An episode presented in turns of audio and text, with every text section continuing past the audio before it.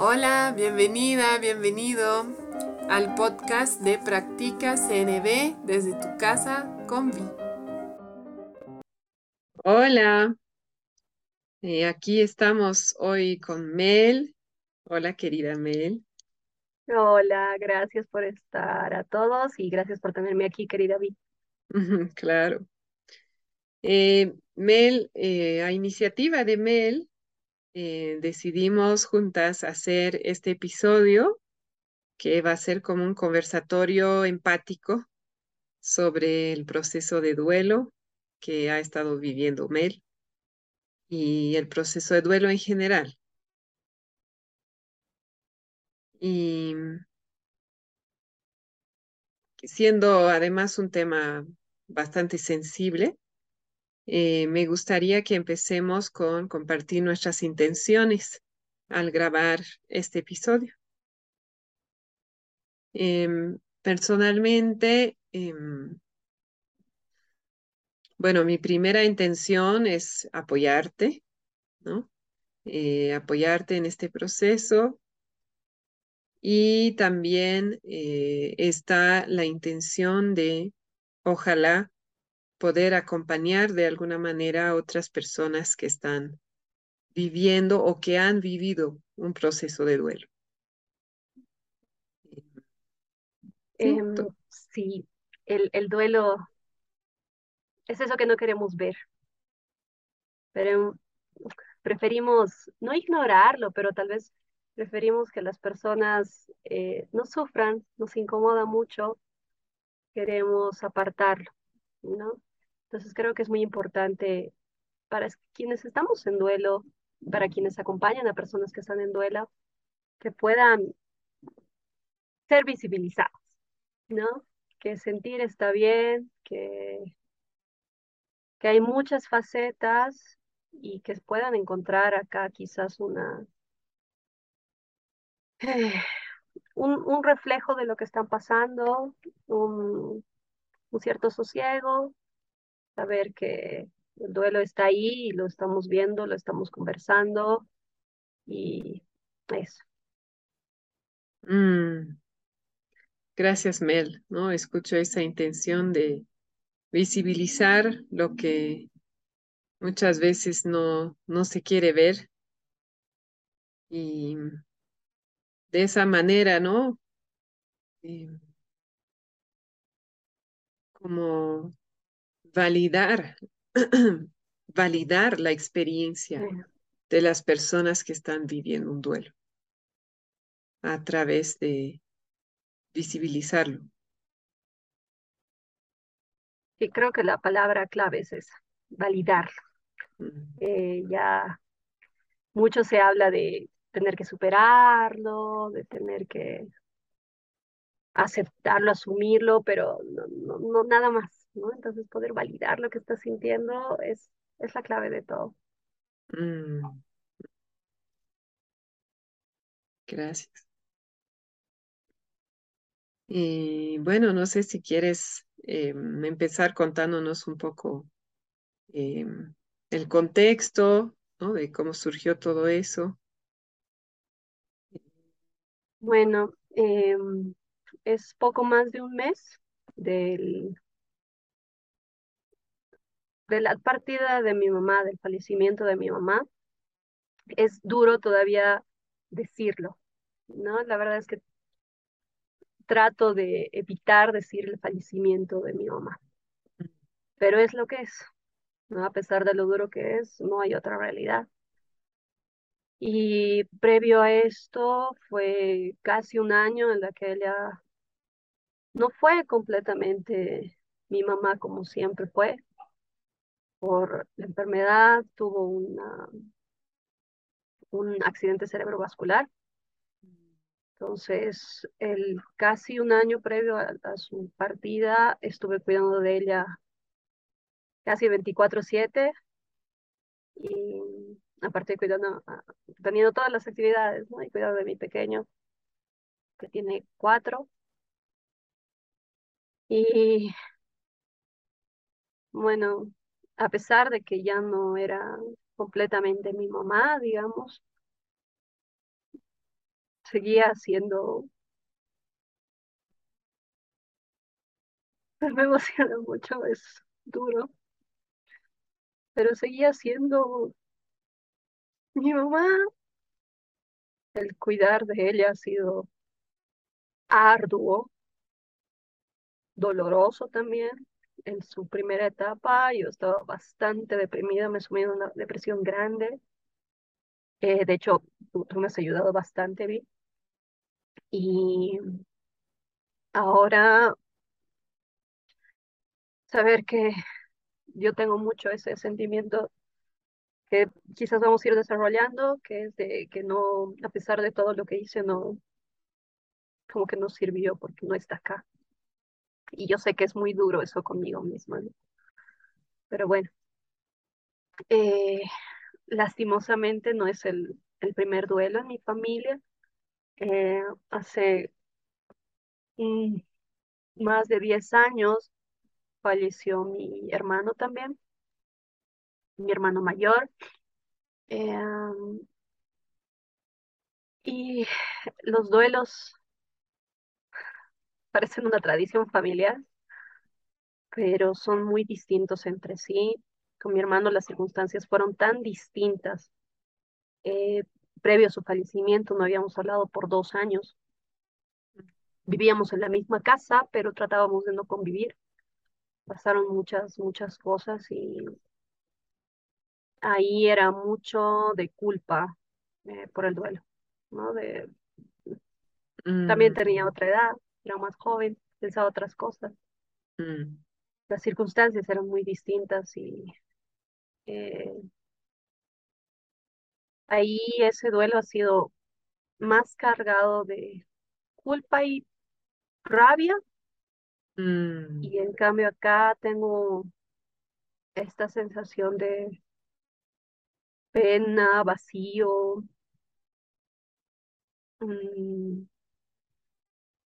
una, no sé, una, yo, yo creo en Dios y bueno, pasé por un tiempo así de, ¿por qué?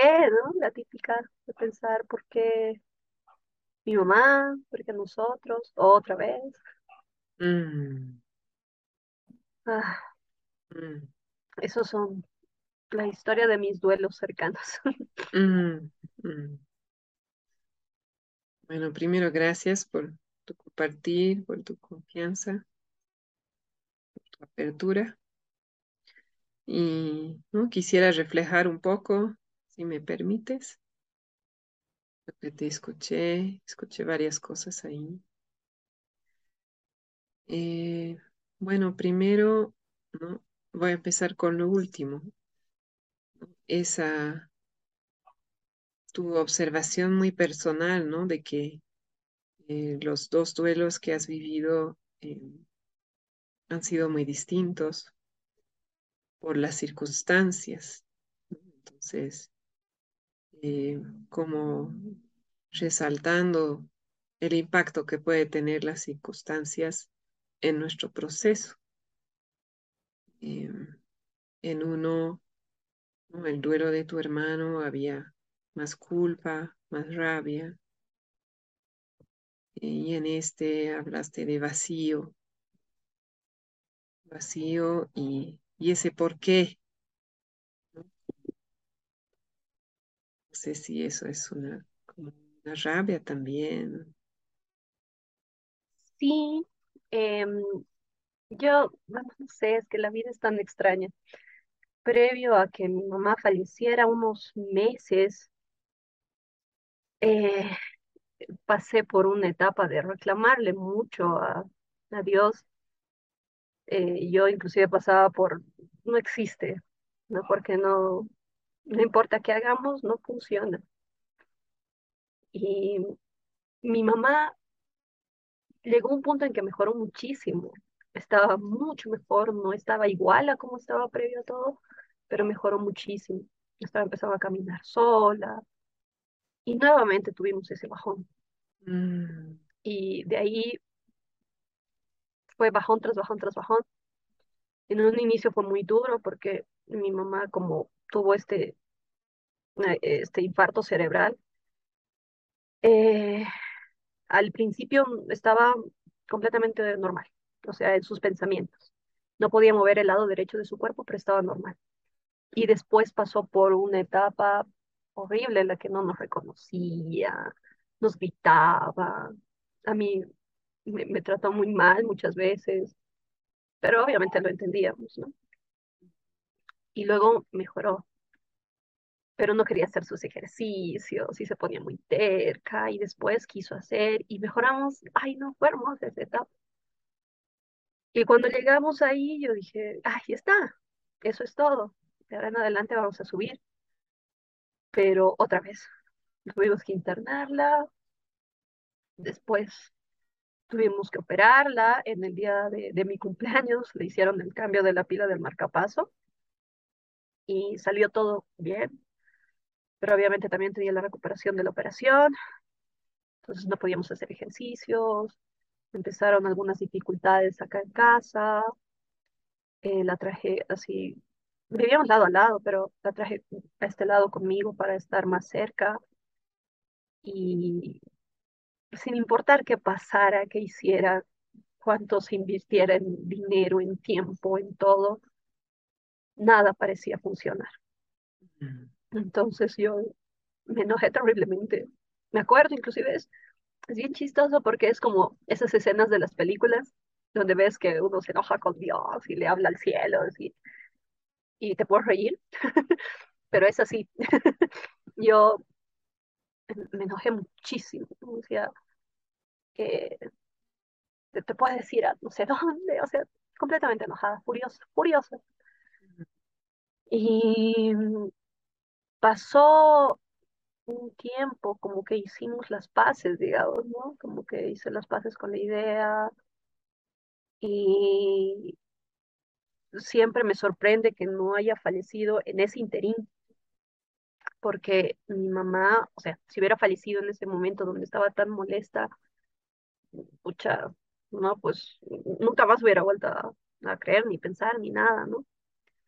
Eh, en cambio, pasó un tiempo y falleció cuando ya estaba yo con las, haciendo las paces con mi idea. Y bueno, sigo creyendo en Dios. Eh, mm, sí, siento que nos han robado tiempo. Mm. Que tengo esta manía ahora de veo mujeres mayores en la calle, caminando a penitas, pero del brazo de alguien. Y yo digo, mi mamá podría haber estado así conmigo, o parejas. Pienso que les han robado tiempo a mis papás.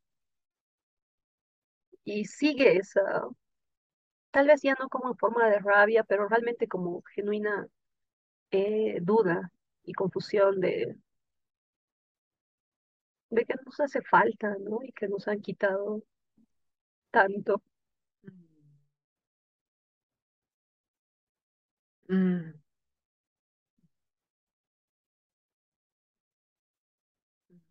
Gracias por nombrar eso. Sí, yo escucho como que,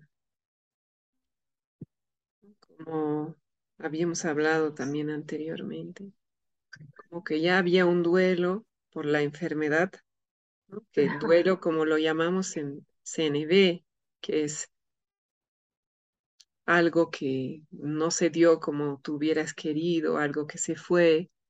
Entonces, primero el ver a tu mamá otra, diferente, eh, no teniendo las mismas capacidades, eh, no pudiendo tener la misma conexión con ella, como que primero había ese duelo y luego escucho esa rabia, ¿no? De haber invertido tanto, tanto esfuerzo, tanto dinero, tanta energía, esperanza, me imagino, en que pudiera mejorar y después tener una, un breve eh, ejemplo de lo que podría ser esa mejoría, de cómo podría estar mejor tu mamá y después otra vez la caída, ¿no?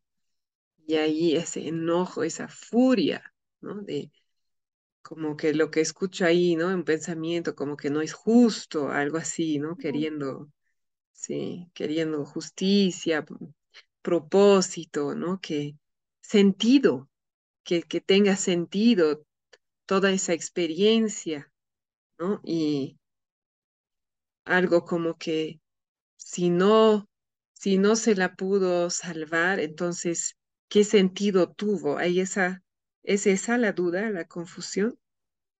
Sí, debo decir que ahora no es tan fuerte en el sentido de que eh, ya, ya no tengo tanta, tanta presencia de ese pensamiento eh, intrusivo, digamos, de que no, no la pude salvar y todo lo que hicimos no valió la pena, porque poder tener la, oportunidad de cuidar de mi mamá en todas las formas que la he cuidado, ha sido maravilloso. Ha sido un honor y ha sido completamente duro, durísimo. Eh, me he convertido en la mamá de mi mamá y ha sido muy frustrante, no, no es que todo, no quiero tapar el sol con un dedo y decir, ah, fue un honor y listo, ¿no? Pero fue muy duro, muy fuerte, todo recaía sobre mí y aparte también trabajo, aparte tengo familia, aparte tengo un pequeño, entonces tenía que cuidar de todos. Inclusive cuando en mi familia nos dio COVID, eh, primero fue mi, mi, esposo, luego mi pequeño, y yo todavía no me enfermaba y yo pensaba, eh, tengo que seguir cuidando de todos, ni siquiera me puedo, puedo descansar un poco por enfermarme. Pero si bien no he logrado que ella siga acá, el poder haber estado con ella en su momento más bajo, escuchar cómo hablaba, todas las cosas que hemos compartido es único. Y eso, eso es, eso es todo lo que importa. No, quizás no hay un, un sentido final de, ay, todo eso pasó y mira dónde estamos, ya estamos aquí, ¿no? Pero sí hay un, una vivencia enriquecedora para mí por haber cuidado de ella, por haber visto cómo ella puede se ha mostrado tan vulnerable, cosa que creo que nunca hubiera pasado si no hubiera ocurrido esto. Las cosas mm. que hablábamos, cómo se sentía, eso es invaluable. Y eso es todo lo que importa ahora. Mm. Mm, sí, escucho como que dentro tuyo se movió esto, ¿no? Primero de que no tuvo sentido ¿no? haber invertido tanto y que no, no se sane. Y ahora le encontraste otro sentido, ¿no? Como que tuviste la oportunidad de acompañar, de, de contribuir a su bienestar, de compartir con ella, aunque de otra manera, de, de verla vulnerable, ¿no? Eso parece que te generó otro nivel de conexión con ella. Sí, por completo. No hubiera podido tener eso de no hubiera, de no ser por su enfermedad, por, mm. por todo este casi último año, ¿no? Mm. Y eso es muy importante para mí, es muy significativo. E inclusive hoy día, en, la fecha que estamos, es muy especial porque es primero de noviembre y, y, lo conversábamos que es tan casual, no es que lo hemos planeado. En casa siempre hacemos mesas para las almas y también es muy importante para mí, no solo porque supone que esta mediodía llegaron las limitas, sino porque mañana, lo que sería el 2, hace un año fue la última vez que mi mamá cocinó para nosotros. En casi todas las ocasiones especiales mi mamá eh, cocinaba para todos, o sea, mi papá, mi hermana, mi sobrino, todos, ¿no? Y hace un año eh, fue la última vez que, que, pudo cocinar para nosotros sin enfermedad, sin nada, porque la verdad es que desde eso ya no volvió a cocinar más. Y mi mamá se comunicaba mucho a través de la comida. Era una excelente cocinera, excelente, tenía una sazón única.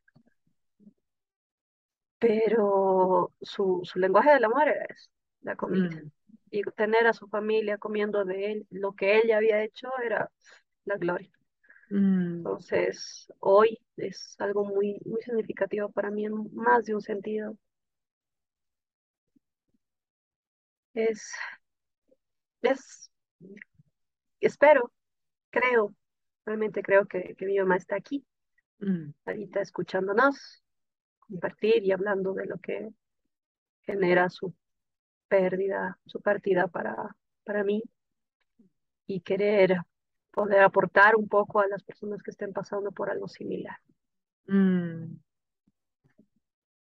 mm. Sí, escucho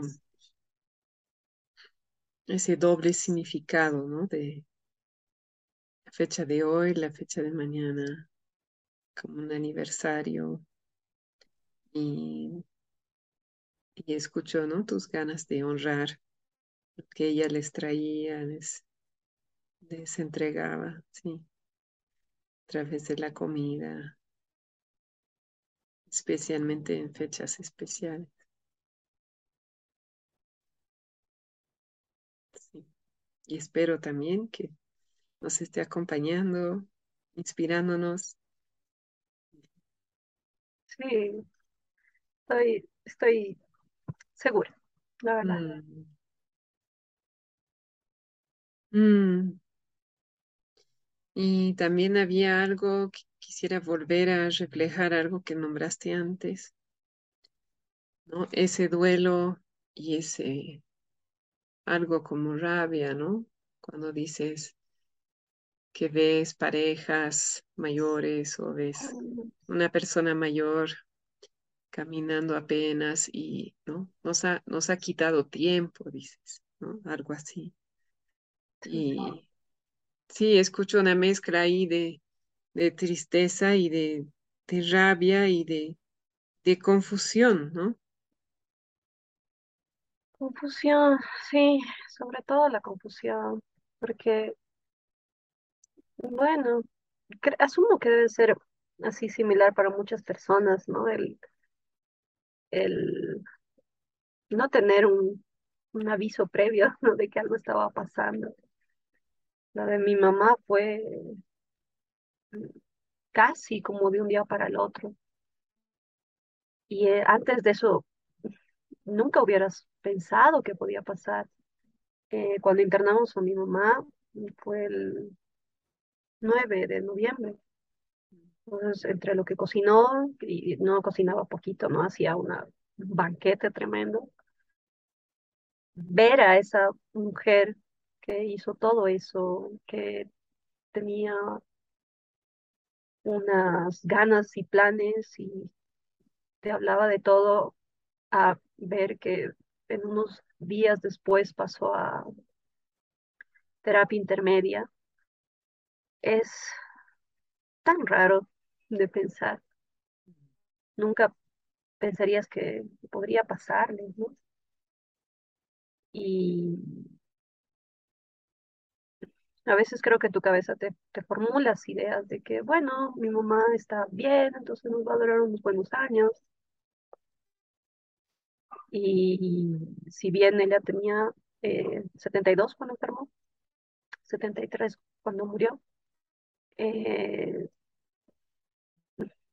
aún así yo pensaba tranquilamente puede durar hasta los 80, porque no está mal. Sí tenía eh, algunas enfermedades, pero nada que la imposibilitara. Odiaba estar en cama y renegaba mucho cuando eso sucedía.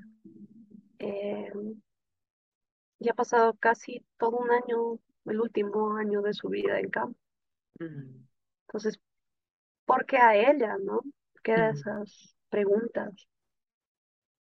Perdió un hijo, mi hermano, eh, perdió a su mamá, mi abuelita. Eh, un día se entraron a la casa y nos quitaron todo. Y lastimosamente mi mamá no, no confiaba en los bancos. Entonces tenía todo lo que había ahorrado de toda su vida de trabajo, Ah. eh, más de 30 años, acá en casa. Y le quitaron todo. Entonces, ¿por qué a ella? No, eso queda, esa pregunta en el aire. Para mí, que he presenciado todas esas cosas, era un, una, una idea de que mi mamá se merecía eh, envejecer con dignidad, porque la enfermedad se la, se la ha quitado. Eh, tranquila, bien haciendo lo que le gusta. Mm. El que no podía mover toda la parte derecha de su cuerpo para él era fatal, fatal, porque amaba hacer, cocinar, tejer, coser, y ya no podía, Mm. no podía y estaba confinada a la cama porque no podía levantarse sola, entonces dependía de nosotros para moverse, Mm. depender de otros para mi mamá eh, no era nada agradable, bueno, como podría ser para cualquiera, ¿no? Y cuando veo a las demás personas, todo, recuerdo que mi mamá inclusive compartía conmigo, ¿no? Escuchábamos música cuando le hacía hacer fisioterapia y me decía, ay, esta canción me acuerdo y se ponía a llorar porque ella decía, yo nunca me vi así. Para ella verse así era más desgastante que la enfermedad misma. Mm. Yo le hablaba y le hablaba y sabía que estaba deprimida. Y eh, lo, lo malo es que, o sea, traté de buscarle eh, psicólogos para que pueda hablar, pero honestamente ya no tenía dinero. Entonces no podía optar por eso y era, era yo la que le trataba de animar, ¿no? Sea, pero más, vamos a estar bien, vamos a salir adelante. Y hablábamos tanto, ¿no? Y le decía, cuando estés bien, vamos a viajar juntas. A principios de este año me enteré, me enteré que iba a venir Plácido Domingo y le dije, vamos a ir, ves, tienes que ir caminando tú. Al principio solo estaba en silla de ruedas, después logré que use el burro, después eh, le dije, tienes que dejar el burro de una vez, vamos a ir caminando lado a lado. Y son cosas que se quedan en el aire. Son esas ideas de mi mamá merecía otras cosas. Mi papá merecía que mi mamá siga a su lado. Han estado casi 50 años juntos. Y nos formamos una historia en la cabeza, ¿no? Tenemos un sentido de, de justicia, de lo que deberían ser las cosas. Nos, nos meten esas ideas, inclusive, ¿no? De si eres buena persona, entre comillas, ¿no? Exacto. Vas a, vas a tener lo que mereces, ¿no? Cosechas lo que siembras, ese tipo de cosas. Y de acuerdo a todo eso, de acuerdo a todo lo que he visto sufrir a mi mamá, no merecía un final así. Mm. Mm.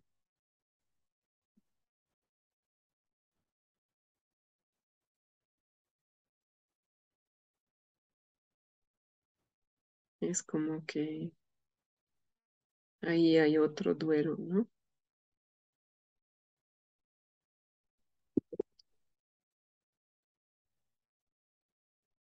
Duelo de que a la vez, como dijiste, ¿no? Eso es como una mezcla, ¿no? Por un lado, agradeces haber podido acompañarla en ese momento y por otro lado, esa incomprensión de por qué le tocó sentirse así, eh, estar capacitada físicamente de poder hacer las cosas que le gustaban. Em, ¿no? Y esa, esa gana de, para ella, de bienestar físico, emocional. También escucho, Esa parte de, esa parte sorpresiva, ¿no? De que no lo esperábamos y, y no tiene sentido, ¿no? Es como que realmente queriendo sentido, eh, previsibilidad tal vez, eh, y, y, esa palabra justicia, ¿no? De que, claro, queriendo haberla tenido por más tiempo, en buena salud, de que ella pueda disfrutar y ustedes, la familia, disfrutar de ella. Hay todo ese duelo también, ¿no? Esa dimensión, digamos, del duelo. Sí, la verdad es que este duelo, quizás, quizás el de todos, tiene muchos niveles. No solo el, el que significa la pérdida de la persona, sino dejar de dejar ir todo lo que pensabas que podía ser. Mm. El, famoso y sí, y sí, ¿no? O pudimos haber viajado, pudimos hacer esto y demás. Mm. Y yo, por ejemplo, con, con, mi mamá en la relación en general, eh, previo a la enfermedad, era muy cercana de por sí. Entonces no tengo una, eh, que te dio un sentimiento de, debí haberla aprovechado más, ¿no? Porque mm. realmente lo hice, realmente lo hice. Pero nada te prepara para que no esté. Como cuando subes las gradas, ¿no? Cuando piensas que va a ser el último escalón, pero habías sabido más y tienes ese temblar. Eh, pero te caes y ya no Mm. hay nada más. Son, son muchos los pequeños duelos dentro del duelo mayor, ¿no? La otra vez hablaba con mi esposo, estábamos recordando a mi mamá y yo le decía, eh, no, no sé, me encanta mucho que la recordemos, pero me duele mucho. Y me decía, claro, pero es, es porque es todo lo que has perdido, te recuerda lo que has perdido. Y yo le decía, no, en realidad es porque sé que no voy a tener nuevos recuerdos con ella. Mm. Hay un, ah, todos nuestros recuerdos quedaron ahí, Mm. se, ya son finitos, ¿no? Mm. Y sí, sabes que las personas van a morir, sabes que tus papás van a morir. Eh, de hecho, no, no puedo imaginar lo que fue el duelo de mi mamá, o sea, para ella, lo que fue el duelo de mi hermano, Mm. porque como padre siempre piensas que te vas a ir primero, ¿no? Entonces, son cosas que sabes que van a ocurrir, que pueden ocurrir, pero la forma en la que pasa, o el mismo hecho de que ocurra, no, no es como, como crees. No sé, en mi cabeza creo que era como Titanic, ¿no? Que va a morir de noche, después de haber cumplido todo y sin sufrir, y ya. Pero la realidad es otra, ¿no? Te golpea y te hace saber que tus planes, tus ideas, ¿no? No se van a cumplir. Mm. Eh, al menos no en todos los casos. Y Mm. con mi mamá son, son varios duelos. Tuve que pasar por el duelo de, que se enferme, de que ya no era la misma mamá, nuestra relación cambió. El duelo de dejar ir todo lo que, lo que pensé que iba a pasar, lo que íbamos a hacer cuando se recuperara. Eh, el que no esté ahí para, para mi pequeño. son, son muchos duelos, son muchos niveles y todo se cierra en ese círculo de saber que ya no está mm. y que no lo puedo cambiar. no importa qué haga, es, es la realidad final. Mm, mm. Sí, claro, escucho esos muchos duelos, incluyendo, ¿no? Duelo de los sueños, de las esperanzas y también duelo de las creencias, ¿no? Que como esa creencia, ¿no? Como dices, que si somos buenas personas, nos va a ir bien o nos van a pasar buenas cosas. Es como que me imagino que de eso más te toca hacer duelo, como que eso no se ha cumplido. Y en lo último que dijiste, había algo más.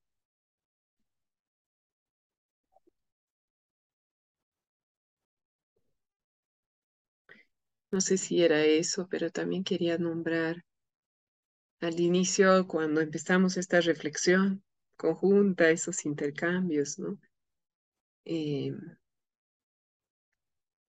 hablabas mucho de vacío y, ¿no? Ahora entiendo esa parte que dices, ¿no? Como que los recuerdos son finitos y también había una dimensión como más no sé si es logística, física, es como que tú tenías tu día organizado, tu vida organizada para darle ese cuidado y de repente hay ese vacío y no sabes dónde estás parada. No sé si quieres hablar un poquito de eso. Aquí se termina la primera parte del conversatorio para hacer la escucha más llevadera. Te invitamos a seguirlo escuchando en el segundo episodio. Estuviste escuchando el podcast Practica CNB desde tu casa con Vi de Concepto Jirafa. Si tienes preguntas, sugerencias, te invito a escribirme a conceptojirafa.gmail.com y también a visitar la página de Facebook Concepto Jirafa. Nos escuchamos pronto.